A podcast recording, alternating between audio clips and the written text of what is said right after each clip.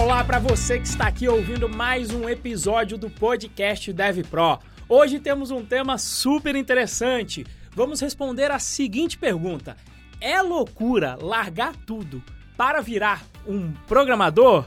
Moacir, meu querido, boa noite aí. Boa noite para você que está gravando aqui comigo nesta noite. E bom dia, boa tarde, boa noite, boa madrugada para todo mundo que está é, nos ouvindo aí através das plataformas de streaming, de áudio, Spotify, Google Podcasts, Apple Podcasts, ou até mesmo nos vendo através do YouTube pelo canal Python Pro. É, seja muito bem-vindo a mais um episódio do podcast Dev Pro e hoje com um convidado mais que especial, um amigo meu, já posso dizer de longa data, a gente já se conhece aí acho que uns 4, 5 anos, 2018. 2018, quatro anos já, indo para quatro anos. É, e ele é trabalhador, ele é trabalhador pra caramba, né? Ele trabalha 10 anos com tecnologia, ele é programador e sócio na Startse. A Startse é uma das maiores plataformas de educação é, corporativa que existe hoje aqui no Brasil. É, ele é um grande frequentador e contribuidor das comunidades de desenvolvimento de software. Ele compartilha conhecimento de qualidade nas suas redes sociais, tanto no Twitter quanto no Instagram. Ele é cristão, ele é católico, ele é um grande amigo meu, ele é um grande amigo do Renzo. É, e a história dele, né, que é o tema do podcast de hoje, é que ele saiu de uma cidade de menos de 100 mil habitantes no interior de São Paulo para se tornar sócio de uma das maiores startups de educação do Brasil. Seja bem-vindo, meu amigo Éder Christian. Muito obrigado. Eu que agradeço, é um prazer falar com vocês aqui. Estou um pouco nervoso porque faz um tempo que eu não participo de vídeos assim, acho que faz uns dois anos que eu não participo de finge, lives ou gravações. Mas finge que você está conversando só comigo com o Renzo. Bora lá. Ninguém está nos ouvindo, só, só estamos nós. Exatamente. Show de bola. Eu, eu, conheço, eu conheço o Éder já faz quatro anos. É... Você lembra onde a gente se conheceu pela primeira vez? Onde, onde a gente se viu? Cara, onde a gente se viu pela primeira vez foi no Welcome to the Jungle, não foi? Não, não foi não, no. Foi no, no na Python Sudeste. Exato, foi no evento que mais me marcou na, na vida. Foi o Python Sudeste 2018. Esse evento, esse evento mudou vidas. Foi na hein? Python Sudeste que eu conheci o Renzo. Foi nessa Sim, Python Sudeste que eu conheci também. o Renzo. Pessoalmente foi, né? Pessoalmente foi. Pessoalmente foi. Ah, a gente já tinha trocado duas, três palavras. É, e pessoalmente foi quando eu conheci o Éder também lá. Foi, foi, foi também no, no Python Sudeste. Foi Engraçado. Engraçado que eu trabalho com front-end, mexo com JavaScript, CSS, tudo mais, e a galera de Python é a galera que mais me marcou. Eu estou muito também. envolvido com a galera de Python, nunca trabalhei com Python, só fiz um, um, um Hello World ou alguns, alguns apps aí só para brincar, mas nunca trabalhei especificamente com Python. Vocês estão vendo, né? A gente não brifa antes o convidado, a gente não faz nenhum tipo de jabá, a gente não manda o convidado fazer nenhum jabá, mas todos os convidados estão sempre falando aqui bem de Python e mal de faculdade. Você fez faculdade, Éder? Eu fiz faculdade, mas eu diria que se eu voltasse atrás, se eu tivesse 18 anos hoje, eu não faria. Olha só. Mais um, hein? E a gente Polêmico, mas. A gente não. Daqui, daqui a pouco, os irresponsáveis do podcast Dev Pro, daqui a pouco. É. Eu vou embora! Eu recebi sinal! Antes da gente entrar nessa pauta polêmica, o Éder, conta pra gente é, como que você conquistou a sua primeira vaga como programador, mas conta a história inteira, que a história é boa. Essa história é muito boa. Tá, contar a história inteira. Acho que eu vou pensar numa linha do tempo que fica melhor para explicar. Uhum. É, em 2008, eu fiz um curso técnico informática. Posso começar por aí. Não tinha prévia nenhuma sobre programação, nem sabia o que eu queria programar. Eu fiz esse curso técnico na ETEC. E daí aprendi coisas de hardware, comecei a trabalhar com essa parte de hardware também numa multinacional que é a BASF. Então eu trabalhei como suporte por algum quase um ano. É, depois eu fiz uma faculdade que é a FATEC, que é a Faculdade Pública de São Paulo. A ETEC e a FATEC são, são centros educacionais públicos, né? Eu fiz faculdade de Gestão da Tecnologia da Informação. Também não tinha nada a ver com programação. Eu achava que eu ia trabalhar numa empresa grande, no escritório, mexendo com computador, não sei com o que, mas ia ficar mexendo no computador. Isso tudo na sua cidade, né, Éder? Só para deixar claro. Até então, sempre na tua cidade. É, eu morava que em Lorena. É, inclusive. Eu morava em Lorena. Morava em Lorena, que é interior de São Paulo, cidade de 70 mil habitantes, mais ou menos. E o curso técnico era em Cachoeira Paulista, que é do lado ali. E a faculdade era em Guaratinguetá, que também era cidades vizinhas. Beleza. Perfeito. Então, em 2012 eu me formei na faculdade. Também estava trabalhando ainda na BASF, né, com, com suporte. Eu não sabia o que eu queria programar ainda. E lá para 2014, 2015, eu vi um post no Facebook de uma amiga da faculdade. Que daí talvez tenha valido a pena, porque foi por causa dela que eu comecei a programar. E ela estava vendendo um MacBook Air de 11 polegadas. Até então, eu sou de uma família muito pobre, né? meu pai é pedreiro, minha mãe é faxineira. Eu nunca tive dinheiro para comprar computador, essas coisas. Meu primeiro computador eu ganhei com 19 anos, de um projeto da prefeitura de Lorena. É um computador daqueles de monitor de tubo, sabe? Pentium 3, é, 256 MB de memória, 40 GB de HD. Então esse era o meu computador, até ali. E eu tava juntando dinheiro para pagar a carteira de motorista, que é o sonho de toda toda galera que faz 18 anos. Eu tinha 23 anos, mais ou menos, 23, 22. Eu ainda não tinha tirado a carteira de motorista. Daí o que, que eu fiz? Eu peguei o dinheirinho que eu tava juntando ali, comprei esse MacBook. Acho que eram uns 3 mil reais que eu paguei na época. E daí eu saí de um computador de um Pentium 3 para um Core 5, um MacBook. Eu fiquei louco. Eu falei, nossa, eu preciso programar, eu preciso mexer com isso aqui. E daí eu comecei a pesquisar como que eu faço para programar para Apple. E daí eu vi que ela estava usando a linguagem, estava começando com Swift ali. E eu comecei a pesquisar, eu vi que a barreira de entrada era muito alta, né? Eu falei, ah, o que, que eu posso começar para programar? Eu caí em desenvolvimento web e nessa época eu vi que um professor da faculdade estava também dando aulas de pós-graduação na minha cidade, daí sim, Lorena. Ô, Éder, só, só para eu tentar entender, porque você falou que foi ela que te incentivou a programar. Eu não entendi se você decidiu programar e comprou o computador, ou se você comprou o computador e por causa disso decidiu programar. Qual, só qual foi essa ordem? Eu comprei o computador e fiquei impressionado com um computador tão rápido que eu nunca tinha visto na vida. Daí, a partir dali, eu queria programar. Falei, preciso. Não sei, deu um estalo na cabeça, eu falei que queria programar. Depois de comprar o MacBook. E foi exatamente na mesma época que dois dos meus melhores professores da vida, que daí foram da faculdade, é, o Luiz Guarino e o Leandro Guarino, eles abriram um curso na, na Unifateia, em Lorena, de pós-graduação. E eu, a pós-graduação chama Projetos e Desenvolvimento de Aplicações Web. Daí eu falei, ah, vou entrar. Eu não sabia nada de programação, eu era o pior aluno da, da, da pós, mas entrei na pós mesmo assim. E acabei fazendo uma pós-graduação, mesmo tendo opiniões controversas depois de muito tempo que eu tenho hoje, mas eu sou formado na faculdade e tenho uma pós-graduação em programação. Então, como eu falei, eu me senti o pior aluno da, da sala, mas acabei fazendo. Eu aprendi alguns conceitos ali, né? O que, que seria back-end, front-end, Git. Foi ali que eu comecei a entender. Então foi mais ou menos 2015 ali. Beleza. É, a partir dali eu estava trabalhando numa agência de marketing em Lorena mesmo, uma agência pequenininha, fazendo artes em Photoshop, Illustrator e sites WordPress. E eu aprendi isso Mas na marra, né? Isso pra mim, isso pra mim é uma magia, isso aí até hoje. Se for lá pra colocar duas cores junto, Moacir sabe aí, né? Se eu deixar o Renzo pra fazer coisa visual, vai ser um. Vai ser um. Não vai sair bom, não vai dar bom. É, eu sempre fui muito curioso, né? É, eu nunca fui o programador raiz de tela preta, então sempre fui curioso. Eu gosto sempre de design, de editar vídeo. Acho que esse é o meu perfil mesmo. Mas aí já naquela época eu já gostava de fazer várias coisas, né? É... Daí em 2016 eu resolvi vir para São Paulo num evento, primeira vez na vida, um caipira vindo para São Paulo, nunca tinha saído de Lorena sozinho assim. Eu fui pro evento do Fábio Akita, que é a RubyConf, que foi a última edição que ele tomou conta, depois ficou com a Local Web, né? E o evento de Ruby, nem sabia o que era Ruby, não sabia nada, só não lembro como que eu caí na, na página da, desse evento. Acabei comprando ingresso e fui lá, um evento de dois dias.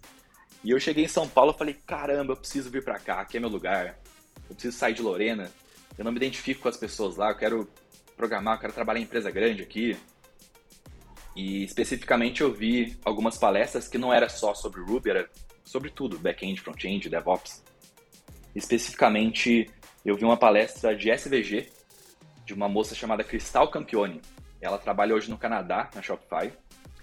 E a partir dali eu falei com ela depois da, da palestra que me motivou muito. E eu decidi que eu ia entrar para front-end. E aí eu voltei animadaço do evento para Lorena. Eu falei, quero largar tudo e vir para cá. E uma semana depois eu pedi demissão dessa agência de marketing pequena que eu trabalhava lá em Lorena. E eu tinha uma reservinha guardada, né? Tipo, uns dois mil reais. Eu morava com meus pais, não, não gastava muito na época, né? Quanto você tinha? Eu tinha 23, 24, por aí. 23, 23. E comecei a mandar um monte de currículo. Era 2017 mais precisamente. Em três meses eu mandei 51 currículos, fiz 19 entrevistas e passei em dois lugares. Eu tenho isso na minha cabeça, esse, esse dado, assim, né? Porque eu documento tudo. Eu costumo documentar cada, cada empresa, né? Vamos lá. 51 entrevistas, 51, 51 currículos, currículos, 19 entrevistas. E dois lugares e dois, fui aceito. E dois lugares você foi aceito. A gente tem um lema aqui na Python Pro que é, é, cinco, é 49 nãos para um sim. Esses 50 eu, eu tirei, eu confesso que fui eu que criei isso. Quando eu, quando eu criei, eu tirei esses 50 do, do, da minha cabeça. Eu tenho hoje eu tenho quase certeza que eu fui influenciado inconscientemente pela sua história. Porque a ideia, né, o, o a ideia do, do, dos 49 nãos para um sim foi baseado na sua história. É, então vocês estão vendo, galera, se você fizer 50, se vocês fizerem um a mais, vocês, vão ter, vocês podem ter duas propostas, e aí vocês, escolhem, vocês escolhem você entendeu? É, e, e da onde que veio essa ideia de você mandar 51 currículos? Foi, foi em que período, mais ou menos? Em que janela de foi, tempo? Foi de janeiro de 2017 a abril. Foi no comecinho de abril ali. Deu três meses. Quase quatro Três meses. meses. Então você, que, como que era o seu processo? É, eu acabei como eu gosto muito de design, de dessas coisas além de código, eu acabei criando uhum. um, um currículo em inglês, mesmo sem saber muito inglês na época. Eu acabei criando no Illustrator mesmo é, currículo. Tipo, não tinha muita experiência com programação, mas o que, que eu fazia? Por exemplo, eu fiz uma entrevista com a IBM, duas mil pessoas inscritas. Me inscrevi assim mesmo. E fui passando nas fases, né? Lógica, é, coisas além de código que eles perguntam, né? Fui passando nas fases e eles precisavam que a pessoa fizesse um, um projeto em Angular. Daqui que eu fiz? Fui na Udemy, 30 conto um curso lá, copiei o código do cara que ele falava na aula, fazia e subia a aplicação que eles queriam, que era para fazer uma tela de um banco que chama Blue Bank, eu lembro até hoje. É uma tela simples de login e algumas coisas depois, né? Quando você clica para logar, a tela de dashboard. E daí eu fiz esse curso na Udemy por 30 conto, em uma semana eu fiz essa aplicação que eles pediram e mandei para eles lá no GitHub tudo. Tá no meu GitHub inclusive. Até hoje lá. E tem aquilo, né? Putz. E toda vez que eu penso nisso, eu lembro da frase do Renzo: não faça o trabalho do RH. Eu não sei se você, se você inventou essa frase, mas toda vez eu lembro de você. Essa é uma das poucas coisas, eu e Moacir, a gente fala que a gente, a gente é ruim pra caramba de criar mas de copiar a gente é bom. Essa é uma das raras exceções em que não sei da onde que eu tirei, porque o pessoal ficava, né? Ai, meu Deus, será que eu aplico ou não? E aí, em algum momento veio isso de, cara, eu não faço trabalho de RH, então. Então, vou me, meu trabalho é só me aplicar. E aí veio o não faço trabalho de RH. Eu acredito que é uma das coisas que eu criei, porque tem até isso, né? Tudo que você cria normalmente também tem várias bebidas de fonte aqui e ali, e aí você às vezes não sabe exatamente como foi o caso do Moacir, falou do, é, é, 49 nãos para um sim e deve ter inspiração no seu caso, não duvido que tenha inspiração aí em algum canto. Mas essa eu tenho quase certeza que eu criei mesmo. Mas sempre lembro de você quando, quando precisa aplicar para alguma vaga que você não sabe. Você, criar. Você, só, você só precisa associar a sua imagem a isso. isso. Você lembrou, o papel, o papel, o papel foi cumprido. Exato. Então, mas eles não especificavam se era pleno, sênior, júnior, só apliquei para vaga de front-end lá. E daí de duas mil pessoas eu fui passando nas fases. E eu cheguei entre os oito primeiros. Daí eles chamaram oito pessoas para ir na IBM. E eu era o mais burrão de todos, eu não sabia nada lá. Eu me sentia assim. Assim como eu me sentia na pós-graduação. Eu não sabia nada e a galera já trabalhava na área há 10 anos, 8 anos. Uhum. Eu fui passando nessa, nessas fases. Cheguei na última, eram cinco fases. Eu cheguei na última, eu cheguei aí na sede da IBM, aqui em São Paulo. E as últimas fases eram alguns textos de. Você tinha que escrever o código no papel. Daí eu fui passando, passando. Quando precisou escrever o código no papel, código em Angular, daí eu acabei ficando em quarto lugar e eram duas vagas. Então, foi, eles foram eliminando as pessoas, né? Tipo, eram oito. Daí eliminava duas, daí ficou seis. Depois eliminava duas, quatro.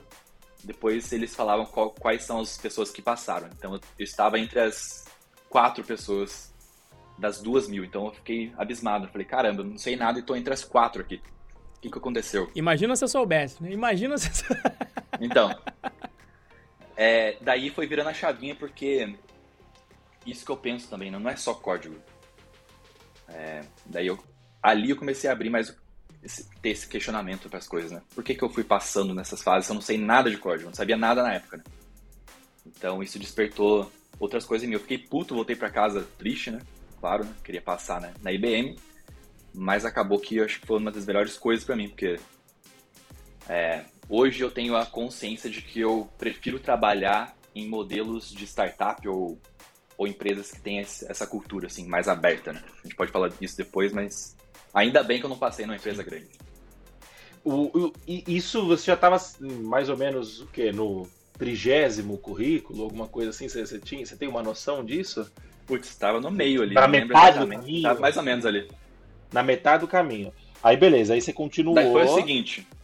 Daí beleza, eu voltei para Lorena, a reserva estava acabando. E na verdade eu tinha bem pouco dinheiro na época, né? E eu não, não queria pedir para os meus pais também, que tava difícil as coisas é, meu pai, na verdade, ele não tem um emprego fixo, né? Ele trabalha de pedreiro, mas é, faz alguns bicos aqui ou ali. E acabou que a Accenture, que é uma empresa, outra empresa grande, entrou em contato comigo e perguntou se eu queria fazer uma entrevista com eles. Só que eu já estava com uma entrevista agendada com a Starts, então já tinha um dinheiro separadinho para fazer uma entrevista numa quarta-feira. E nessa semana, nessa mesma semana, a Accenture entrou em contato comigo e eu dei uma desculpa, não lembro o que eu falei não lembro o que, que eu falei para eles que eu não podia ir fazer entrevista. Eles falaram assim: pô, vamos fazer uma entrevista online então. No dia seguinte. Eu falei: beleza, vamos aí. E foi a minha primeira entrevista online da vida, foi a primeira experiência minha. Para trabalhar com React, eu expliquei que eu estava começando na área, expliquei que eu não sabia muito de código, mas que eu era uma pessoa assim muito curiosa, né? E deu certo a entrevista nessa nessa entrevista online. Beleza, chegando na semana seguinte para eu ir para Start, para eu ir para Startse, é, numa quarta-feira. Não, mas calma, calma. O online um... foi na Accenture, não na Startse. Online isso. foi na Accenture, isso. Tá, e aí você passou, você tá falando que você passou ou foi na Accenture? Isso, já mas eu, eu não sabia que eu tinha passado. Ah, tá. Sim, sim. Tá, tá bom. Beleza, eles só falaram assim: a gente vai te dar a resposta daqui uma semana. Ah, você tinha feito na Starts, aí você deu a, a negativa para Accenture que não ia dar para participar, e eles falaram: vamos fazer online. Então foi essa a cronologia. Você tinha primeiro feito Isso. o processo da Starts presencialmente, que é onde você tinha graninha. Graninha acabou, você falou: não vou poder fazer presencial. Não. Eu nem, eu nem tinha feito na Starts ainda, eu só mandei o currículo pelo LinkedIn. Ah, tá. E eles agendaram. Falaram, beleza, vem aí semana, na semana seguinte fazer uma entrevista em grupo 77 pessoas para uma vaga de front-end. Entendi. Não tinha dinheiro, Renzo, não tinha dinheiro para os dois. Isso, aí, escolheu o Start. Ele, ele, escolheu o Start. Start porque ela chegou antes. Ela chegou aí a Accenture virou e falou assim, não, mas pode fazer online. Aí, aí, aí ele voltou com a Accenture também. E, e só, só, só, só, um detalhe importante, que eu, isso mostra, às vezes, que eu falo para a galera dar uma negociada também, isso mostra como, às vezes, né, veja só, o Eder era, cara, não tem opção ah, não vai dar para continuar, gostaria. Você deve ter mandado alguma coisa assim, gostaria muito, mas infelizmente não vai dar. Não deve ter falado questão da grana, mas alguma, né? Deu uma dourada na pílula e o pessoal falou: não, então vamos fazer online. Então, para ver como negociar, faz parte, gente. E aí até negociar isso. Olha, não detalhe, vou poder participar. Ele, né? Pelo que eu estou entendendo, ele nem negociou. Ele, é, ele, ele, ele falou, não vai dar, exato. A empresa que falou para mim, vamos fazer online. Então. Eles que negociaram. Então, é, é, mas esse ponto, mas é justamente esse ponto do Renzo é super válido, porque é, o cara não. É, o Éder dando a negativa, os caras ainda deram uma contornada. Agora vocês imaginam o, o, o quanto que você tem de, de manobra para você negociar, né? Eu, eu, vou dar um exemplo aqui rápido sobre isso, que não tem muito a ver, mas tem a ver. Eu tenho muito. Chega muita gente querendo. Ah, você, você faz site, você faz aplicativo. Você, chega muita gente assim para mim, né? E geralmente o cara chega querendo marcar uma reunião já. E, e, e aí eu, eu, eu falo pra pessoa, eu falo, não, vamos fazer o seguinte, a minha agenda tá muito corrida essa semana, ao invés da gente marcar uma reunião, me adianta o assunto aqui pelo, por áudio no WhatsApp, você entendeu? E aí muita gente pode virar e falar assim, mas você é louco, o cara, se você não fizer reunião, pode ser que o cara vire e não queira fazer com você e tal, não sei o quê. Pode ser, é, é, é plausível essa, essa dúvida, mas aí, é, primeiro de tudo, se o cara não. Se isso for um impedimento pro cara, eu também não quero trabalhar pro cara.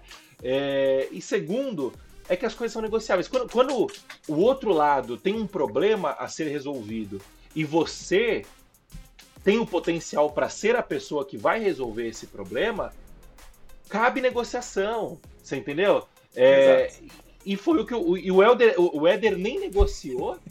É, mas negociaram para ele. Mas, mas negociaram para ele. Você entendeu? Por quê? Porque a Accenture muito provavelmente estava muito atrás de alguém, estava precisando urgentemente de alguém. O Accenture geralmente contrata nesse modelo. É, então ele, ele acabou negociando sem querer, né? Aí beleza, aí você fez a entrevista na Accenture, é, os caras vão te dar a resposta daqui uma semana, e nisso você viajou aqui para São Paulo para fazer a entrevista da Startse. E aí como é que foi? Exatamente. Semana seguinte, numa quarta-feira.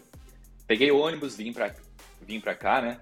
É, numa escritório aqui no bairro de Pinheiros, aqui em São Paulo. E chegando lá, alguns dos sócios já explicaram como é que funciona o modelo, porque a Starts ela começou ela começou como uma empresa chamada Angels Club, que é nome até de boate, a gente usou até hoje isso. ela começou numa cidadezinha de Ariado, lá em Minas Gerais, cidade de 13 mil habitantes. E ela começou como uma, uma plataforma que negocia, aliás, ela junta investidores com empreendedores, né? Por exemplo, o empreendedor tem uma ideia e ela junta essa ideia do empreendedor com um investidor. Então, Angels de investidor pessoas... anjo aí no caso, né? Se, se for pesquisar em inglês, Exato. aí pesquise por investidor Eu joguei no anjo. Google aqui agora Angels Club para ver se apareceu alguma coisa. Apareceu Angels Club Boate. Exato, nome de boate. Só que naturalmente a Start se caminhou para o lado de educação porque a galera não entendia isso. O que, que é investidor anjo? Então faltava muito. Eu sei que agora tem esse boom de empreendedorismo no Brasil, mas antes a galera não sabia muita coisa sobre isso. Então, naturalmente, a se caminhou para esse viés de educação, que é o que é hoje, né? Transformou numa startup de educação. E vindo para São Paulo em 2017, ela se conectou com alguns dos ex-sócios da XP Investimentos, que eles venderam é, a XP por um bilhão para o Itaú, né? Eles acabaram saindo da operação. Eles têm vários negócios, e um deles acabou sendo a Startse, que estão lá até hoje, né, na verdade. Quem então, são, se, não sei se pode falar isso, mas quem são os sócios da, da Starts e quem eram os sócios lá de Minas? Lá de Minas? Da, da XP, perdão, os sócios da XP e os sócios de Minas. Os sócios de Minas eram o João Evaristo, ele acabou saindo depois, de, sabe, saiu em 2019, se não me engano, e o Júnior Bornelli, que hoje ele é o CEO da, da Starts. Ele se conectou com, primeiro com o Maurício Benvenuti, talvez vocês já viram algum vídeo dele, porque ele tá sempre na, no Instagram, lá um cabeludinho, gente boníssima. E ele ficava no Vale do Silício. Hoje ele toca as operações em Miami. Gaúcho, aí, né? Isso, de vacaria. E foi aí que a Start começou a abrir esse polo lá no Vale do Silício, né? Que começou o escritório lá com o Maurício liderando essa área lá no, no Vale, né? tem o Pedro Engler, que ele foi o CEO do Infomoney, que a, o Infomoney pertence à XP. Tem uma galera, Thaís Aquino, também da XP. É, acabou se conectando com outras pessoas Ricardo também. Jeromel veio, veio da XP também? Não. Ricardo Jeromel, ele foi sócio da Startse por dois anos, se não me engano. Ah, ele saiu, é verdade, né? Ele saiu. É, ele tocava as operações na China. Então a Startse hoje cresceu tanto que tem operações Vale do Silício na China, tem hubs em Israel, Índia, é, que mais? Agora em Miami também, né? Eu tô perguntando... Então, naturalmente, ela pegou esse viés de, de educação e acabou sendo que é hoje. Eu tô, tô, só fazendo um paralelo perguntando dos sócios, né? Porque o Ricardo Jeromel, ele, ele é. A gente estudou na mesma escola. Eu, eu, eu a gente estudou lá no Vila Maria. Vila Maria. É, o Ricardo Jeromel. O, o, o, Sion, o Sion tem grandes contribuições para a sociedade. Olha, Ricardo alô Jeromel, Vila Maria! Ó, vamos lá. Ricardo Jeromel Pedro Jeromel, que é zagueiro do, do, Ele é zagueiro do Grêmio, Grêmio. Ainda? Ele tá no Grêmio ainda, Isso. né? o zagueiro do Grêmio, que foi, chegou a ser zagueiro da seleção também, jogou pela Se seleção. eu não me engano, esse Jeromel que, que bate até na mãe, né? Não, não é esse daí? Não, não. Não é ele? É, é leal, é jogo... zagueiro tem que bater. Isso, pô. então, mas não, mas não tem problema também, ué. Tô falando não como uma crítica, mas como um elogio. Jeromel, é, Deixa eu ver, outra colaboração. O, o- o Rodrigo Lopes, que é um. Não sei se você conhece, Adri, ele é CTO da Docket, é uma, uma grande startup também. É cria da, da, da Vila Maria, da, da- da- do Do Sion. Eu sou uma grande colaboração do Sion para a sociedade. É, e se a gente for olhar a Vila Maria, tem o Elias também, que. que, que Jogou no que Corinthians, Atlético. jogou no Corinthians e tal. Ele também é uma grande contribuição da Vila Maria. Eu fiz essa, essa volta gigante que não tem absolutamente nada a ver com o podcast, só pra poder puxar um pouco sardinha pra mim. Aí beleza, aí você fez a. A gente jogou bola junto com ele, você lembra? A gente jogou bola junto. Eu fui, eu fui tomar cerveja com eles depois. Aí foi uma galera é, que. Uma galera do Sion tava lá também. João Paulo, Pedro Henrique, o, o irmão deles mais novo estou comigo. Enfim. é, Mas só pra falar do Jeromel ainda, que ele morava em São Francisco na época, e São Francisco não tinha um time de futebol. É, tem em Los Angeles, tem na Califórnia tinha Los Angeles, né? Tem dois times em Los Angeles. E o Jeromel, o irmão do Ricardo, do, do Pedro Jeromel do Grêmio, ele também joga muita bola. Só que ele Sim. acabou indo fazer faculdade nos Estados Unidos. E ele ganhou uma bolsa por ele jogar bola.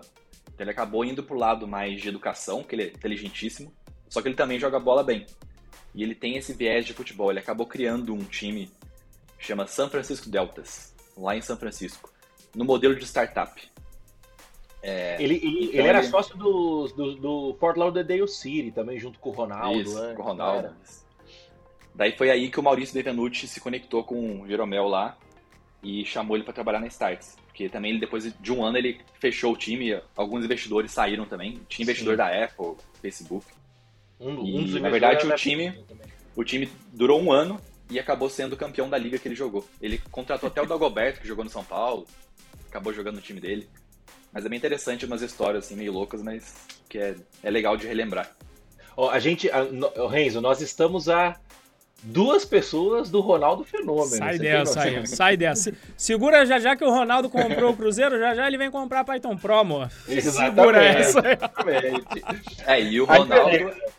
O Ronaldo é sócio do Cruzeiro, que também a XP é, né? A Olha XP, aí. tem, a XP A tem XP algumas é ações da, Cruzeiro também. Cruzeiro. Olha, olha como nós estamos bem conectados. Olha como, olha a presença que a gente traz para esse podcast. Só pessoas de alto gabarito, né? Aí beleza. É Aí isso. você, aí você fez a entrevista na Startse e aí vamos continuar aí que é isso que, que interessa para nossa audiência.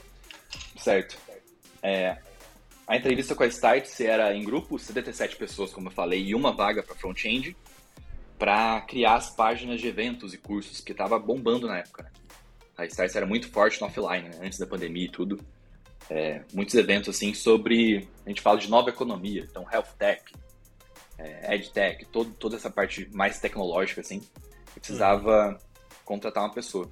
Então eu lembro que formaram alguns grupos e o que me marcou muito foi que alguns sócios estavam lá é, de pé conversando e falando um pouco sobre esse modelo de startup, que era tudo novo para mim.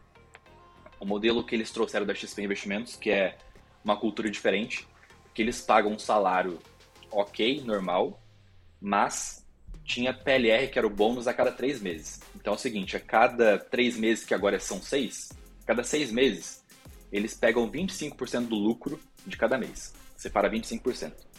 Depois eles juntam, eles juntam isso daqui e dividem para todo mundo. Isso aí seria o, o bônus a cada seis meses, né? Então, se a empresa faturar um trilhão, ela vai pegar 25% disso e dividir para todo mundo. Então, quanto mais a empresa ganha, você também ganha. Então, é empreender ali no risco mesmo.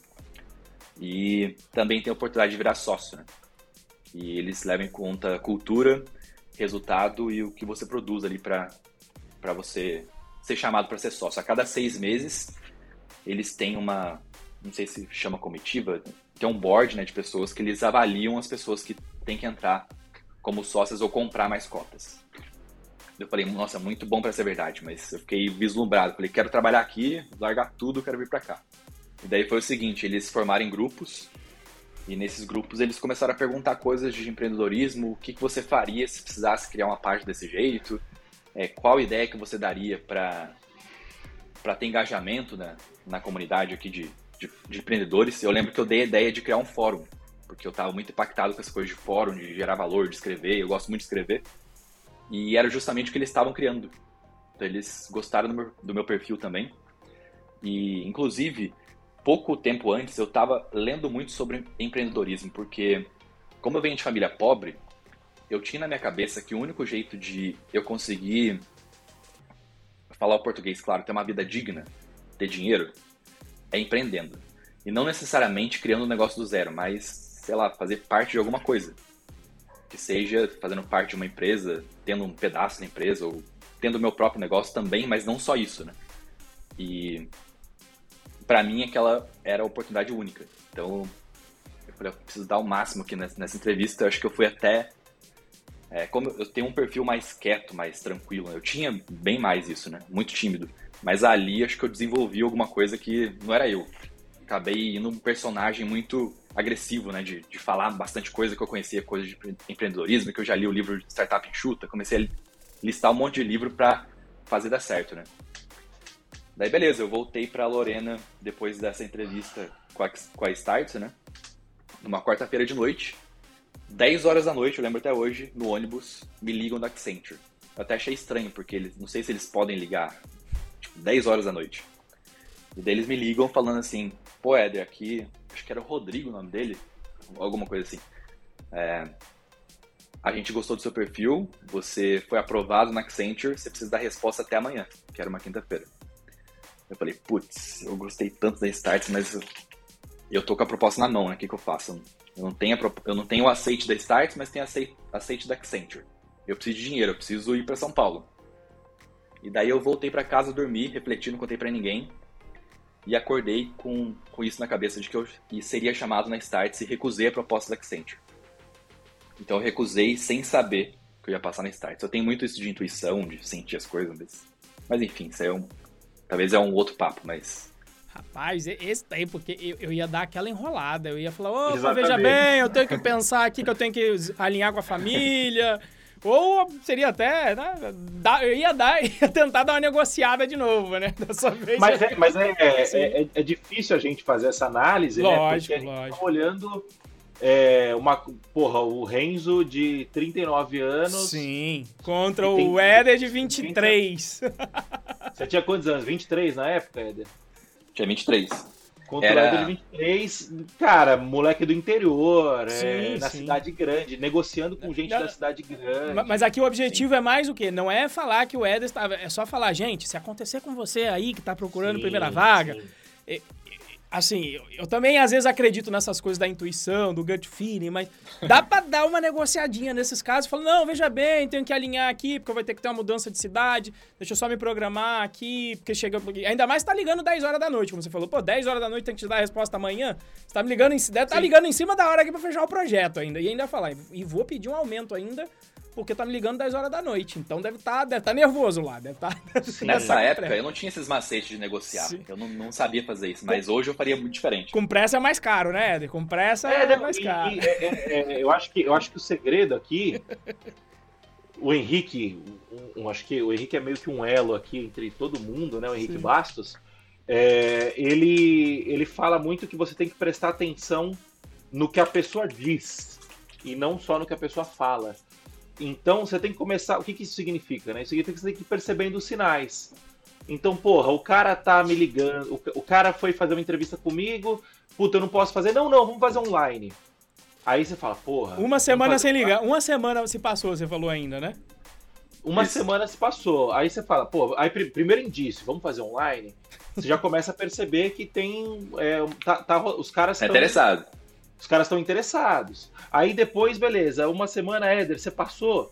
É... Porra, Accenture, a consultoria. Às vezes os caras já tinham passado você no primeiro contato, mas eles estavam lá fechando o outro contrato, entendeu? Porque geralmente a consultoria fecha um contrato com o cliente e aí contrata o time para poder alocar esse cliente, né? Alocar esse, essa pessoa, esse time nesse cliente. Então acho que os caras deviam estar tá fechando o contrato lá com o cliente. Bom, beleza, já estamos com o Éder aqui no, no gatilho, né? É só dar o ok para ele. Passou uma semana, os caras ligam 10 horas da noite e você fala, puta, 10 horas da noite? É, então, assim, a intuição é importantíssima. Eu quanto mais eu quanto mais velho eu fico, mais eu venho acreditando na minha intuição. É, mas você consegue usar a sua intuição, você não precisa ir pro extremo, você não precisa recusar, você entendeu? Você pode simplesmente, você pode dar um bob de tipo, olha, eu tô, deixa eu, putz, eu, você tá me ligando eu, 10 horas, espera aí que eu ainda não, eu tô na, na, na, estrada, né? Calma que eu vou ter que respirar. É, eu, tô, eu tô com um problema de semana, eu tô com um problema na família essa semana. Cara, eu, eu posso te dar. Era uma quinta, era uma quarta-feira, é isso? Uma quinta-feira? Uma quarta-feira de noite, isso. Uma quarta-feira de noite. Eu posso te dar a resposta na segunda-feira, cara, porque eu tô. E, ah, puta, segunda não dá. Deixa eu dar a resposta então na sexta. Sabe? Vai, vai negociando, sabe? Porque você tem que ter essa. Ah, e isso é. Você tá mentindo, tal, não sei o quê. Mentir é uma palavra. Você tá mentindo, é uma, é uma palavra muito forte. mentir. É, é, uma questão de malandragem, sabe? Tô mentindo. Então não minta, né? Não minta. Tipo, tenta. Olha, eu tô com um problema aqui pessoal. Preciso resolver uma questão antes. Agora. Não, ou então nem, nem determina. Preciso resolver uma questão antes. Nesse caso, não estaria exato, mentindo. Exato, que é esperar exato. a resposta da Starts. Porque também quando a galera te dá ultimato, é porque sabe que você tá fazendo vários outros. Quando te dá ultimato, é o quê? Pra não, não vou dar tempo pra ele pensar nas outras opções dele. Exatamente. Mas, mas, mas bacana, foi, bom aqui para O parêntese é só relembrando o Éder. Pra mim, não, não, é, cara, deu tudo certo e isso é bom, mas é só falando, se de repente não desse, teria, talvez tivesse sido ruim ter dado não direto pra, pra, pra Accenture. E aí, como a galera Sim. aqui tá procurando também primeira vaga, né? E eu sei que tem essa ansiedade de primeira vaga, então é, não precisa ser afoito, sabe? Vai lá, vai com tranquilidade que a coisa acontece. Aí beleza. Mas aí deu certo. Tá... O que importa é que deu certo. No nosso, no você negativou, negativou os caras na quarta. E quando que a Start te deu a resposta? Um dia depois, na sexta, eles mandaram um e-mail. Na verdade, eles mandaram e-mail assim: é, por favor, venha fazer uma entrevista agora, não em grupo, mas individual. Eu falei: ah, vaga minha. Você tá me chamando para fazer a entrevista individual? Daí, realmente, eu fui na semana seguinte lá e eles falaram: a vaga é sua. Era para ganhar dois mil reais a menos de salário. Eu falei, bora, só vamos. Aí agora botei. conta. Ah, desculpa, você, você foi, você foi na semana seguinte. Quando na semana seguinte você já começou? Não, eu só bati o martelo que eu iria começar na, na outra semana.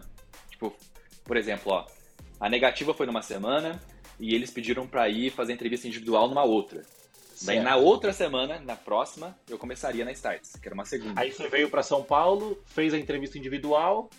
Voltou pra Lorena. Que era numa sexta. Voltei pra Lorena, falei pros meus pais, ó, tô indo pra São Paulo segunda. Não sei aonde eu vou dormir, não tem dinheiro, só vou. Daí você é louco, como é que você faz isso? Aí como que você fez? Com grana, com, com hospedagem? Conta pra gente. Daí minha mãe emprestou 700 reais do meu tio, ou seja, eu emprestei da minha mãe, que emprestou do meu tio, eu fui com 700 reais no bolso, uma mochila nas costas, uma mala na mão com algumas roupas e fiquei no Airbnb na rua Oscar Freire por 300 reais a semana, dormindo num sofá é, numa sala de uma moça lá. Chama Bianca. Eu lembro, eu, lembro, eu tenho memória muito boa, eu lembro tudo assim. Lembro nome, lembro data, lembro ruas.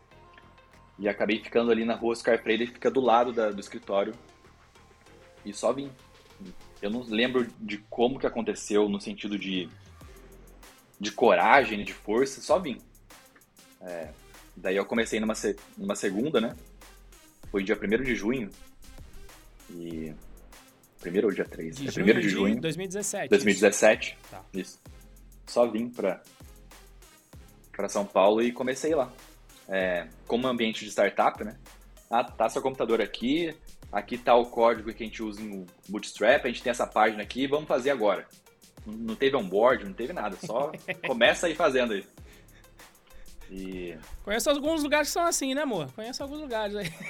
Porque na Python Pro eu fiz onboard de todo mundo. Olha aí, ó, olha aí, ó. É... Mas, mas a Start estava sendo estruturada naquela época, né? Eu sou o décimo primeiro Sim. funcionário. Então, é muita coisa assim é, que me atraiu também é a parte flexível, né? De não poder, não precisar seguir horário de você poder também fazer alguns dias remotos, ou todos os dias, mas eu gostava muito de ir para o escritório, porque principalmente naquela época acho que era bem importante para mim. Não necessariamente uma pessoa que está começando precisa ir para um lugar, lugar físico, né? Eu acredito muito nisso hoje. Mas eu queria sentir isso, né? vindo de Lorena, caipirão de Lorena, vindo para São Paulo, eu queria estar lá no meio da galera. E pré-pandemia também, né? Não, não, não tinha. Era, era outro cenário, Isso. né? Não, não, não, nunca.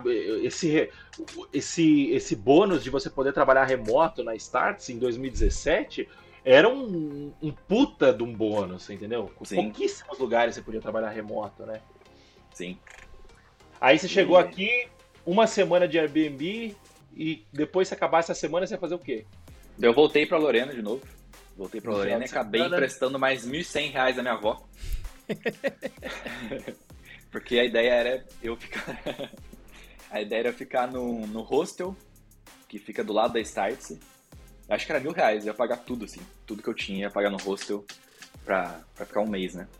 E ia ficar nesse A ideia era ficar no hostel todo mês e pagar mil reais lá. E...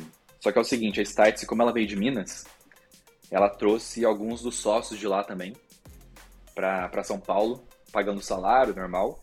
Só que uma condição que, ela, que a empresa deu para eles é que ela pagaria um ano de aluguel num apartamento aqui. Então foi legal para eles, né?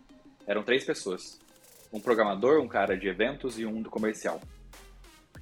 E o João, o João Evaristo que me contratou, que era o sócio fundador, ele falou o seguinte, né, ele não sabia disso que eu tinha largado tudo e vim para cá, mas eu acabei contando para ele que eu tava indo pro rosto, que não tinha lugar para ficar. E ele acabou falando pra, esses, pra essas três pessoas, né? Pô, deixa o Éder ficar aí um mêsinho só pra até ele achar um lugar para ele ficar. Daí eu acabei indo pra esse apartamento. Que era um apartamento de três quartos aqui na região do Allianz Parque, aqui perto da. em Perdiz, né? Perto do Allianz Parque. Coincidentemente, do estádio do time que eu torço, Palmeiras. E acabei ficando. Era pra ficar um mês nesse apartamento, que é um apartamento de três quartos. E cada pessoa ficava num quarto, acabei ficando numa sala, dormindo no colchão de ar. Eles me deram colchão de ar, me deram travesseiro, não tinha nada, né? Porque eu ia ficar no rosto, não trouxe nada. Sim. E ao invés de eu ficar, por exemplo, ó, eles tinham um ano de contrato desse, desse apartamento, já, já estavam lá três, faltavam nove meses. Então, eu era pra ficar um mês, acabei ficando esses nove meses lá. É, é, essa aí também já era malandragem. Não, só aí um mêsinho. Essa aí é mais velha do que andar pra frente também. Acabei ficando, só ficando.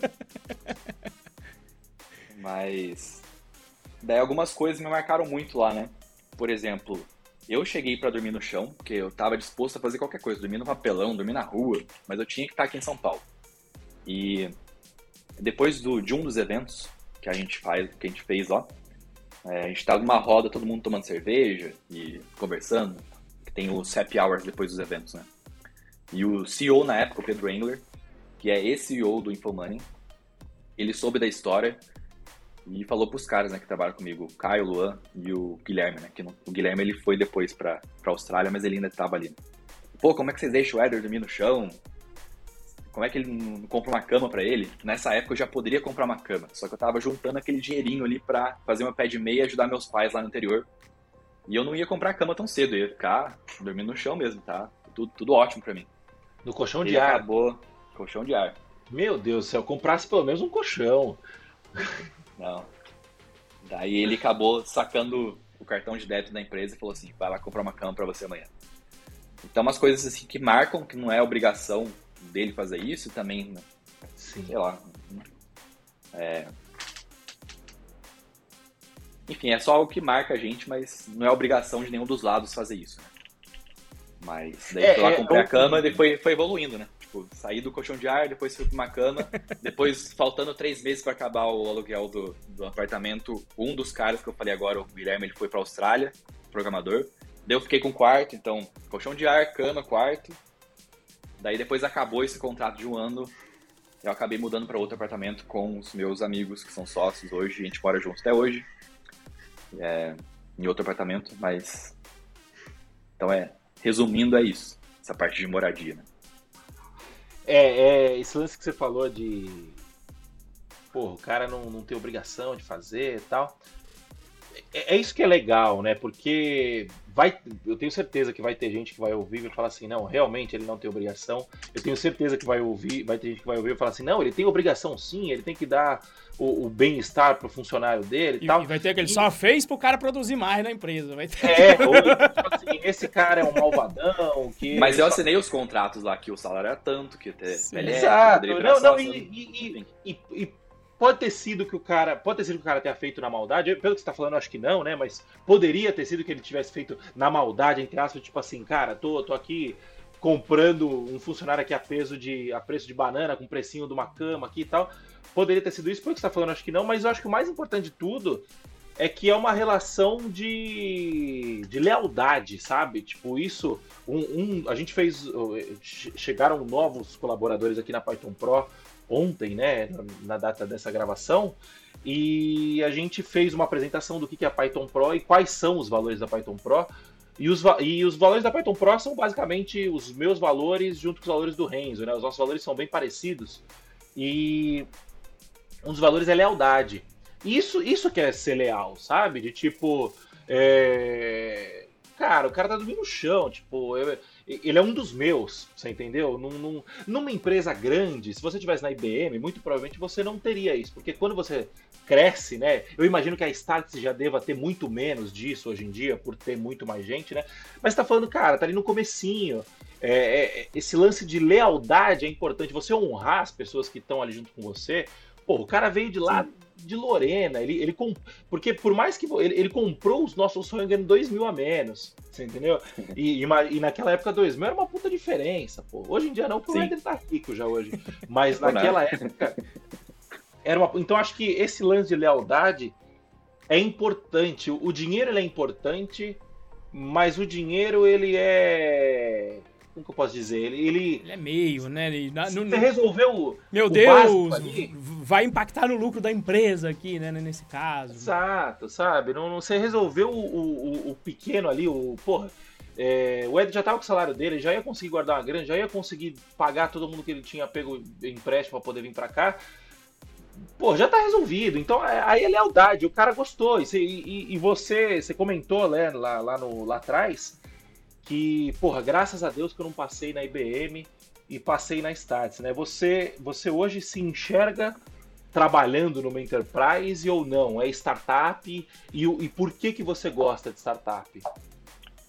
É startup mesmo. Eu gosto desse sentimento de risco. Eu sei que eu posso tomar risco agora. Então, posso tomar mais risco do que outras pessoas que têm, sei lá, família, filhos, esposa. É, mas eu gosto desse ambiente de flexibilidade, de você usar a tecnologia que você quer. Eu sei que é muito. Não sei se é mimado, mas talvez escolher muito. Mas eu gostei tanto que eu quero estar nesse ambiente, que é muito informal. Eu gosto de, sei lá, trabalhar a camisa do Palmeiras, trabalhar de onde eu quiser. E eu vejo que algumas empresas grandes, big companies, assim, não tem muito essa cultura. Acho que está mudando aos poucos. Mas é só, talvez, o meu viés, que eu gostei tanto da Starts, que eu quero ficar perto de, de startups, assim, por muito tempo. Esse, é, não é mimado, né? Isso vem com trade-off. E qual que é o trade-off? Pô, eu tenho flexibilidade, eu posso usar a, a tecnologia que eu quiser, eu posso trabalhar com a camisa do Palmeiras, mas você precisa entregar resultado, você entendeu? Você precisa com entregar. É, e, e, e, esse lance, você é uma pessoa que você começou a frase falando, eu gosto de tomar risco. Você entendeu? Eu acho que eu posso tomar risco. E é isso, sabe? E, e não tem certo ou errado. O que tem, tem valores, é, né? Valores, valores que você exato. quer e não quer. E agora você pode escolher mais, né? Mais eu acredito muito que se eu tomar muito risco, eu posso ter muito retorno também. Deveria Sim. ser assim.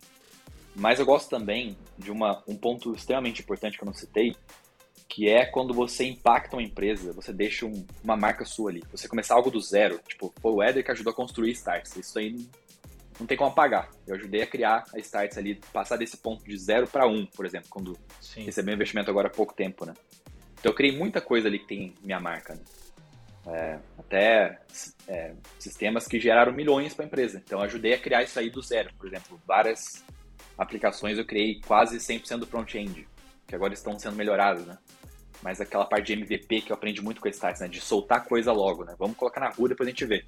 Então isso de essa adrenalina acho que me motiva muito. Então eu gosto desse ambiente de, de criar coisa. Vamos colocar coisa na rua, vamos impactar coisas e impactar pessoas, né, com, com as coisas que a gente faz. E isso me motiva, assim. Eu gosto de não ser mais um, sabe? Mas aí vai de cada um. Se a pessoa tá precisando de, de começar na área por, por dinheiro, claro, precisa dar o primeiro passo ali. Mas eu, eu vejo que eu tenho a possibilidade de escolher hoje, né? Acho isso importante para mim também. E tem gente que gosta de, de, trabalhar na empresa grande, né? E tudo bem também, não tem problema nenhum. Eu, eu tenho muita gente que eu conheço que o sonho é isso, é trabalhar no, numa IBM da vida, Sim. numa Red Hat da vida, com mais estrutura, porque a pessoa gosta disso. O Bruno Rocha é um exemplo, tá lá na Red Hat, até a gente entrou junto, continua lá até hoje, tá morando em Portugal com a família dele e acha sensacional o modelo de trabalho da Red Hat, que já é uma empresa grande agora, mas é. ele adora estar tá ali dentro. Né? Acho que o último ponto que eu posso citar sobre startups que mudou minha vida, meu jeito de pensar também é que, por exemplo, eu estou há quase 5 anos na Starts e parece que foram 20.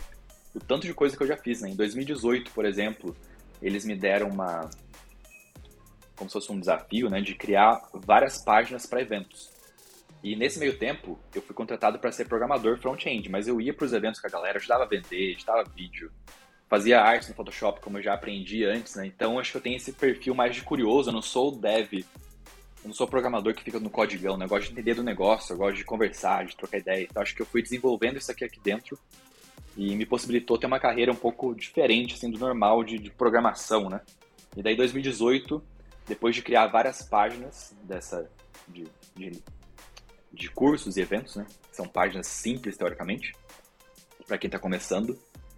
É, eles me deram, entre aspas, um prêmio de ir para o Vale do Silício. Eu fiquei duas semanas lá, me pagaram essa viagem. Eu fui, fiquei na casa do Maurício, inclusive, que foi a minha primeira viagem para fora do Brasil. Eu participei de um programa da Starts, que é a Learn Experience, que ela leva 100 pessoas né, do Brasil para lá para aplicarem o que, que eles ensinam sobre startups. Então, um grupo de pessoas aplicam e criam uma startup durante uma semana ali. E eles apresentam essa startup para uma bancada. E a bancada pode comprar sua ideia, pode voltar para o Brasil e criar esse negócio aqui, aqui do, é, com esses grupos que foram formados. Enfim, acho que é, só essa viagem já assim foi um sonho realizado, né? Que eu tinha vontade muito, tinha muita vontade de conhecer a Califórnia e é algo assim diferente que aconteceu na minha vida muita coisa. Essa etapa eu lembro de você compartilhando essa viagem aí nos grupos aí. Eu acho que você já estava compartilhando ali Sim. dentro do, do Welcome to Jungle lá, do, do grupo do Henrique Bastos. Eu lembro de você compartilhando e falando bastante dessa viagem. Sim, daí 2019 eu acabei mandando mensagem pro CTO, porque eu estava mais do lado de marketing ali, né? Fazendo páginas em HTML, CSS, JavaScript, Bootstrap e algumas páginas em WordPress também. Eu mandei a mensagem para ele porque eu tinha é, a intenção de trabalhar com plataformas, com coisas mais robustas, React, que o site estava utilizando na época, né?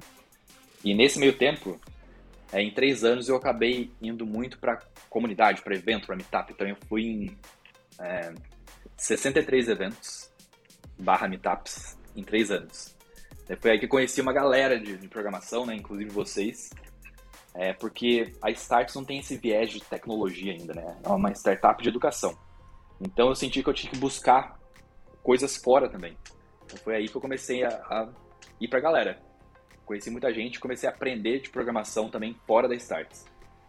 É, daí eu comecei a ver mais coisas sobre React, sobre é, plataformas complexas, digamos assim. E daí eu falei para a Start que eu queria trabalhar com isso e eles me acolheram muito bem também, mudando de, de área, teoricamente. Daí em 2019, no finalzinho ali, comecei já a mexer e em 2020 veio a pandemia. Daí isso daí quase matou a Start, né? Porque a Start era muito, tinha muito viés de offline. E eu lembro até hoje que foi em março, a gente se reuniu numa sala e falou assim, pô, a gente não vai deixar isso aqui morrer, a gente precisa fazer alguma coisa. E daí a gente resolveu criar uma plataforma de eventos online, que foi aí que eu entrei. Então eu acabei criando, ajudando a criar essa plataforma do zero, fiz quase todo o front-end dela. E deu muito certo. A gente resolveu abrir o primeiro evento teste, que era o sobre varejo.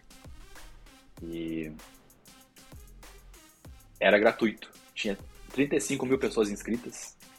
E só de patrocínio, né? Porque para ganhar dinheiro com isso a gente pensou, vamos vender patrocínio. Então, várias marcas patrocinaram isso. Uma delas é a Amazon. É, deram dinheiro para aparecer para Starts. E para aparecer, eu digo, para ter sua marca ali exposta, né? Sim, sim. E só de só de lucro, se não me engano, acho que deu o dobro comparado com essa mesma versão de evento do ano passado presencial. Aí deu muito certo, né? A gente começou a fazer vários eventos online também. E vários programas também entregando conteúdo, né? Que um deles era um programa chamado Restart, que é mais de 200 horas de conteúdos de aulas que a gente é, é de graça, né? Se você entrar também lá hoje em app.starts.com, tem muitas aulas de graça que a gente acabou deixando para a galera ver, né? E acho que é algo que eu comecei a pensar ultimamente, porque as pessoas não estão bus buscando mais conteúdo, né? Porque o conteúdo tem no Google. E eu percebo que as pessoas compram, acho que, três coisas. Primeiro, a experiência. É, depois, metodologia e organização. Por exemplo, curso, curso de, de Python, né? Que vocês podem que vocês fazem. É, muita gente sabe Python, muita gente ensina Python, mas o seu jeito de ensinar é diferente. Tem a metodologia, tem a organização, a pessoa vai seguir o cronograma certinho ali, tem mentoria. Então acho que isso que as pessoas estão comprando mais hoje, né? Que foi o que a Start teve esse estalo também e acabou fazendo e dando, dando muito certo, né? Eu acho que quando passar essa parte da pandemia, ela vai estar forte também no online, que, que deu certo, assim como no offline, que já era boa, né? Já já estava dando certo. Foi você que programou a front do app.status.com? Muito dele, muito sim. Muito, da, muito do front-end, sim. Muito bonito e muito usual, tô fuçando aqui. E daí. Em 2020, em agosto de 2020, o Júnior, o CEO da Starts, me liga dando a notícia que ele estava me convidando para ser sócio da, da empresa, que eles levam em consideração alguns fatores ali. Um deles era a cultura, que eles acham que eu já tinha, performance, que é o que você entrega resultado, né? Aliás, resultado é o último, né? São os três fatores ali. E faltava uma coisinha para mim, que era entregar alguma coisa de valor, que foi essa essa plataforma de eventos. E eles entenderam que poderiam me convidar para ser sócio. E eles têm uma bancada, se não me engano, de seis sócios. E todos têm que dar o sim, tem que dar um, um aceite para a pessoa nova que vai, vai ser sócio. Eu acabei ficando bem feliz e e desde 2020 sou sócio da Starter. Cara, sensacional, né? Eu acho que é... é o sonho das pessoas, né, que pensam em trabalhar em startup. É, eu e Moacir, às vezes a gente tem os nossos poréns com startup, mas as histórias que dão certo, né, e, e que de certa forma tem esse isso que o Éder falou, né? Precisa desse, dessa fé de que o negócio vai dar certo para fazer uma aposta dessa e, dizer não para um Accenture e, e, e, e simplesmente ir para São Paulo com a grana emprestada da família que não sabia como ia voltar e tá disposto a, a, a dormir no chão, né?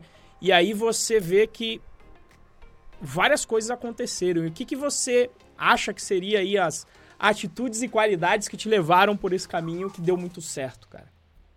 Eu acho que cada pessoa tem um perfil, né? O meu perfil sempre foi obsessivo, assim, vamos lá, vamos arregaçar, não importa o que aconteça. É, eu acho que, primeiro, para mim, é essa parte de obsessão. Vou fazer dar certo, não importa como. Se vai ser passando fome, se vai dormir no chão ou não. Acho que essa é a primeira coisa que eu, que eu diria. É, eu acho que o background meu também de estar exposto já, de estar preparado para. Por exemplo, eu queria entrar numa startup que fala muito de empreendedorismo, então já tinha na minha cabeça essa parte empreendedorismo, né? Então eu, tenho um perfil diferente de dev, que é, como eu falei, né? Dev de raizão, de só codigão. Então eu gosto de ter do negócio, gosto de estar aberto a outras coisas. Eu acho isso bem importante, né? E por último, eu diria sorte não sei dizer se você se você pode falar Deus, karma, sorte, mas tem que ter um fator um fator diferente ali. Mas para esse fator dar certo, você tem que estar tá ou preparado ou ter a coragem de arriscar, que foi o que aconteceu comigo. Cisne Negro, cisne, bom e velho Cisne Negro. Eu tava lendo aí na Cinta Lebre, eu tava dando uma lida ontem que eu perdi o sono, três da manhã. Falei, deixa eu ler aqui o Cisne Negro pra ver se vem um, vem um soninho aqui, mas fiquei uma hora lendo e, e, foi interessante. E ontem também a gente teve um, um, um, webinário. Eu sempre trago um aluno, normalmente, que passou pela jornada, né? E é curioso para mim você falar isso, né? Você chamou de obsessão. Eu, eu, costumo chamar isso de persistência também, né? Que é o do tipo, cara, eu, eu é isso que eu quero. Eu, eu vou bater em várias opções até que uma que uma colhe. E isso foi o caso da, de ontem foi curioso até mencionar aqui, quem sabe a gente não traz lá por, por episódio também de podcast, a Jaqueline Santos, que, bicho, secretária, aí tava trabalhando, viu o Dev na, na, na, isso em 2006, sabe? Aí viu que o Dev estava trabalhando, achou interessante aquilo, fez faculdade de sistema de informação, mas a faculdade não preparou. Foi trabalhar numa empresa de geoprocessamento, mas não como Dev, mas ficava aquela coisa do Dev ainda na cabeça dela, até que ela falou: não, quero trabalhar com isso. E aí se deu gás, teve problema na vista enquanto estava estudando, esperou passar e voltou. Não, agora que melhorou o problema na vista, vou dar o gás de novo e assim. Começa com ela, sei lá, em 2006 e ela vem conquistar a vaga em 2022, né? Então eu falo bastante pra galera que tá buscando a primeira vaga que o importante é, é o não desistir. Né? Não é uma questão de, de, de, Alguém vai demorar mais, outros menos. Mas normalmente o que vai separar o joio do trigo é quem vai desistir ou não no meio do caminho. Né? E quem não desiste, né? Que às vezes o pessoal pergunta quanto tempo vai demorar? Né? E às vezes eu, eu coloco uma questão seguinte: não, mas se for demorar muito, você vai, você vai desistir? Porque se você não vai desistir, a pergunta de quanto tempo vai demorar, ela não é tão relevante. A, a pergunta é o que, que, você faz de diferente se você não está conseguindo atingir o seu resultado. E pelo menos é isso que eu percebo e, percebi mais ainda agora com os detalhes da tua história, que eu já conhecia mais, de, digamos, ao longe, agora com os detalhes mais. É, com os detalhes que você passou, para mim isso fica mais claro, cara. Acho que a palavra-chave é o até. Até, até dar isso. certo eu vou fazer. Acho que é, é um exemplo até um exemplo disso seria até o inglês, né? Porque eu não sabia inglês. Então eu vim para São Paulo em 2017, chegando na Startups que eu aprendi inglês e eu tenho inglês bom para me comunicar, para até para enfim, era pra... o que? Era Cambly? Alguma plataforma dessa que eu lembro de você comentando e fazendo a propaganda pro pessoal que você falou, tô fazendo um pouquinho todo dia. Sim. Até porque eu acho que você já tava vislumbrando, eu vou querer viajar pro Vale do Silício, né? E eu vou precisar do inglês. Sim. É o Cambly. Então, na verdade, eu eu estudei lá por três anos, sete dias por semana, 30 minutos por dia. Eu achei uma professora que tá lá todo dia e calhou com, combinou com o que eu queria. Então era Natal, Ano Novo, eu tava lá. É, talvez eu mudaria um pouquinho as coisas, porque é, eu tenho percebido que eu tô cansado mentalmente ultimamente.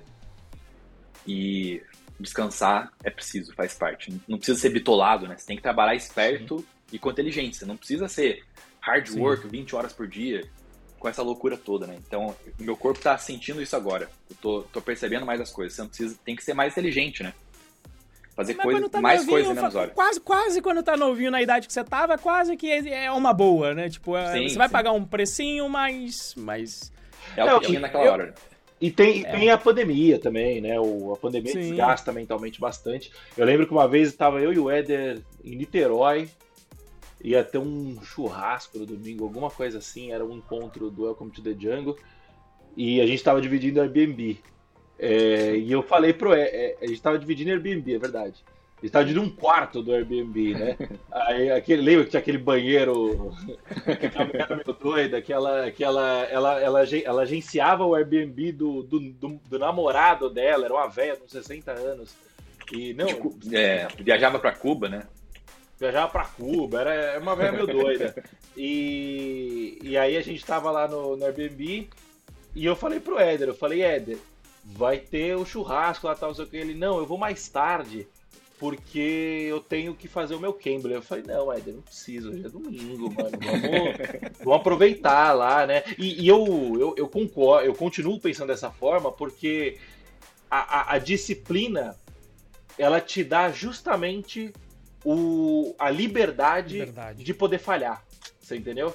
Porque quando você está fazendo um negócio sete vezes por semana, o ano inteiro, se você falhar nesse domingo e você vai estar tá falhando por uma causa nobre, que é o quê? É, não é nem falha, né? Não é nem falha. É, tô falando falha no.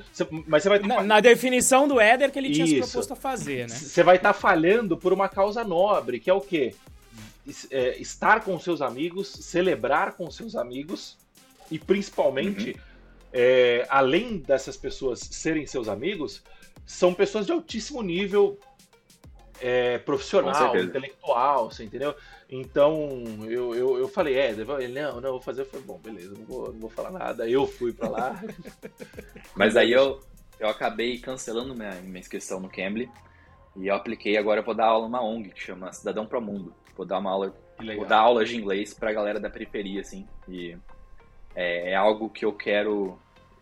É um dos objetivos para esse ano, né? Melhorar a minha parte de comunicação. Então acho que isso entra também em, em dar aula, doar um pouco do que eu sei, né? Pra, Sim. Pra galera. E dizem que a segunda, a, a melhor forma de você aprender a estudar, a, a, segunda melhor forma de você aprender a estudar e a primeira melhor forma de você aprender a ensinar, né? É, cara, show de mas, bola. Mas né? só voltando um pouquinho, é, eu falei que eu mandei 51 currículos, fiz 19 entrevistas e passei em dois lugares, né? Eu mudaria um pouco o jeito de, de, de fazer hoje. Eu não mandaria currículo, não, talvez eu não, não aplicaria no LinkedIn. Eu, ultimamente, eu tenho praticado muito Learning Public, que é um termo que tá bem famosinho no Twitter, né? E eu aprenderia em público, eu criaria blog, eu documentaria o meu processo de aprendizado, eu apareceria, queria estar igual eu tô fazendo no meu Instagram, por exemplo, né? Inclusive eu até tô usando o meu Instagram mais de uma maneira profissional, né? Que eu resolvi criar essa parte de linha editorial, né? Escolhi quatro temas ali que eu conheço bem, que é empreendedorismo, tecnologia, desenvolvimento pessoal e estudos. E eu geralmente, 95% do que eu falo é baseado nessas, nesses assuntos. E outros 5% é mais para memes e tudo mais, né? que a galera também curte. Pessoas seguem pessoas, né? O Ícaro de Carvalho fala isso. E. E eu acho que esse processo de você se expor, no bom sentido de aprender em público, acho que é a melhor maneira de conseguir uma vaga hoje. É, seja no Twitter, seja no GitHub. Então, acho que eu focaria muito nisso, de, de criar um blog e falar meu, do meu processo que eu estou aprendendo. Inclusive, aproveita então o ensejo, já que falou aí Sim. do conteúdo no Instagram, né? Aproveita o ensejo. Qual, quem quiser te seguir, qual que é aí o endereço, qual que é o arroba do Instagram, hein? É o arroba Christian. Christian com CH. É, N, no, N de navio no final. Eder Christian. C-H-R-I. Não. S-I. S-T-I-A-N. Acho que é melhor. Ô, ô Boita, pelo amor de Deus, vou colocar o link aqui depois e a gente coloca aqui embaixo. É, qualquer coisa manda pra gente que a gente coloca aqui pro Moita mandar. Éder, pra gente. É, antes só um comentário, né? Eu acredito que dá pra fazer os dois. Eu acho que. Eu acho que eu recomendo todo mundo que pratique learning em, public. Eu estou ensaiando para fazer isso, eu estou estudando muito sobre gestão ultimamente. Eu estou ensaiando para fazer isso, só me falta tempo. Que é uma puta desculpa de bosta, né? Mas eu preciso. Eu, eu ainda vou encaixar isso. É, tá, aqui, tá aqui na minha meta, inclusive, né? Uma das minhas metas é este ano vou seguir a trilha de estudos para me tornar um bom líder e documentar todo o processo de forma pública. É, muito inspirado por você, eu admiro muito o jeito que você, que você lida isso. É, e, e, eu acho que dá pra fazer os dois. Eu acho que dá para você mandar currículo pra caramba, dá para você fazer o seu learning, o seu learning public no Instagram, dá para você fazer o seu learning public também no LinkedIn, e dá para você aplicar em um monte de vaga no LinkedIn, e aí você vai fazendo um combo, você entendeu? Você vai. Todas as estratégias somadas, elas aumentam assim exponencialmente a chance de você conseguir sua vaga. Éder, é, pra gente finalizar, cara, é, qual é o conselho que você dá para a pessoa que está começando, que está lá do outro lado, que está começando, que está estudando, está ralando e quer conquistar sua primeira vaga? O primeiro conselho seria aprenda em público. Acho que é a primeira coisa que vem à mente, né? Então, é, se você está buscando alguma vaga, por exemplo, de Python, vá atrás de cursos que seja Google, que seja Python Pro, por exemplo, e crie o seu portfólio. Vai no GitHub, coloque seus códigos lá, não, não só GitHub essencialmente, né, mas faça coisas, mostre algum resultado, né? É, mostre, se mostre interessado em, em, adquirir essa vaga, né? Eu gosto muito do Twitter, eu sei que tem umas tretas lá, às vezes de, de programação, mas eu gosto de me conectar com pessoas lá. Então, eu gosto de, de procurar perfis que eu gosto de ir atrás de pessoas que fazem o que eu quero fazer. Então, eu vou atrás de pessoas que já estão na área e vou mandando mensagem para elas. Pô, como é que eu faço para alcançar essa vaga? Como é que eu faço para atingir isso? Eu perturbaria as pessoas mandando e-mail, mandando tweet e falando do meu interesse de, de trabalhar também. E o último ponto que eu acho que veio na cabeça agora, é, talvez não para começar, mas aprenda inglês, por favor. É extremamente importante. Também tem um, uma novidade para falar aqui que dá para a gente conversar em outro podcast, que eu tô saindo da Starts, na verdade, nesse mês, depois de cinco anos vivendo isso, e vou trabalhar numa empresa americana. Show. E acho que o inglês foi essencial para isso acontecer. E é um desafio novo. Também modelo de startup, trabalhando remoto do Brasil. E acho que inglês abre portas, né? Talvez o português abre uma porta, o inglês abre 200 para você. tem muito mais conteúdo, acho que abre a sua cabeça. É a tua história aqui, eu acho que foi sensacional o que você compartilhou, né? E já deixo aqui, já agradeço pelo tempo e deixo aqui as portas abertas aí para depois que você firmar, quiser voltar aqui para contar a história agora, né? Do, do o novo dois. episódio aqui, parte 2, continuação agora, né? O, é, e aí uma experiência internacional, apesar de você já ter vivido isso na Startse, com as viagens, com uma empresa que você disse que já, quer dizer, tem operação em vários países diferentes, mas agora, potencialmente, você vai trabalhar com culturas diferentes, efetiva, e eu sei o quanto isso é diferente, né? Como você tem um impacto diferente. Então já fica aqui o, o convite e as portas abertas para você voltar para continuar essa história aqui, com certeza. É, a gente está falando hoje sobre conquistar a primeira vaga de programação. A gente pode falar que vai acontecer comigo, conquistar a primeira vaga de programação para fora do Brasil. É isso aí. Então, é isso aí. Show de bola. Algo legal também. Show de bola, Eder. Cara, muito obrigado pela sua presença. É... Obrigado por, por, disponibilizar o seu tempo, por doar esse tempo aqui pra gente. A sua história é valiosíssima. É, eu acho que foi um dos melhores episódios até agora. É, eu acho que as pessoas têm muito a aprender com a sua história. Eu aprendi muito com a sua história. Eu lembro quando a gente estava lá no Rio, que a gente ficou bastante tempo conversando, caminhando ali por, por Niterói, ali na, na, em Caraí, na Praia de Caraí. A gente foi ver aquele jogo de, de handball de praia que eu nunca tinha visto na vida, lembra? É, cara, você não jogava ainda, né? Depois disso que você começou a jogar? Eu jogo futebol, né? É, o, que, o, que, a gente tinha visto, é, eu comecei depois, eu comecei Não, tinha os dois lá, não tinha? Não tinha futebol também? Puta, eu não lembro. Eu lembro, eu lembro que tinha um handball esquisito, que o handball você bate a bola no chão pra caramba, os caras estavam jogando areia, né? Era tipo, um, era tipo uma, uma Olimpíada, alguma coisa assim. Não, tinha os dois. Tinha os dois, eu não lembro. É, então, cara, é, é, eu lembro bastante dessa viagem.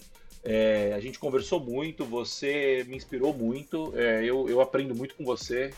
E obrigado, cara. Muito obrigado, obrigado. mais uma vez pela, pela presença.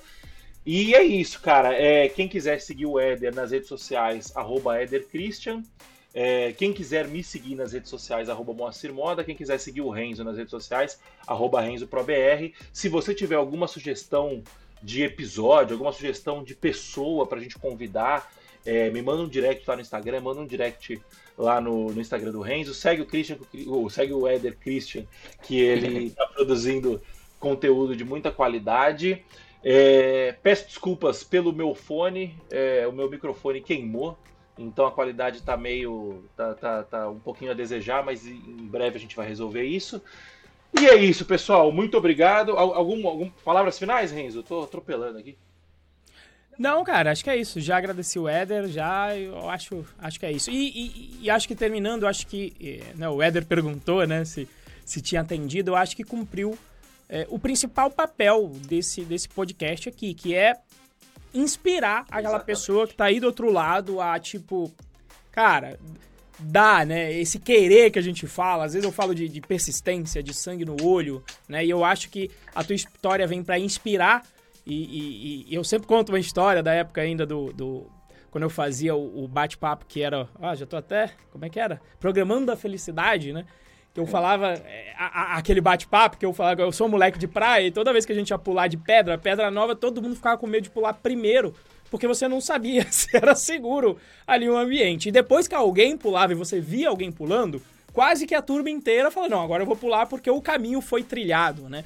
Então eu acho que você cumpriu esse objetivo aqui plenamente. Eu tenho certeza que quem está escutando aqui agora esse podcast e se tinha alguma dúvida inspiracional para se tornar um programador, eu acho que, que você cumpriu a meta de inspirar essas pessoas para virem aqui para a área, né? Pode pular que está quentinho. Muito obrigado. Espero que tenha ajudado mesmo e qualquer coisa, estou aqui para servir e ajudar quem precisar.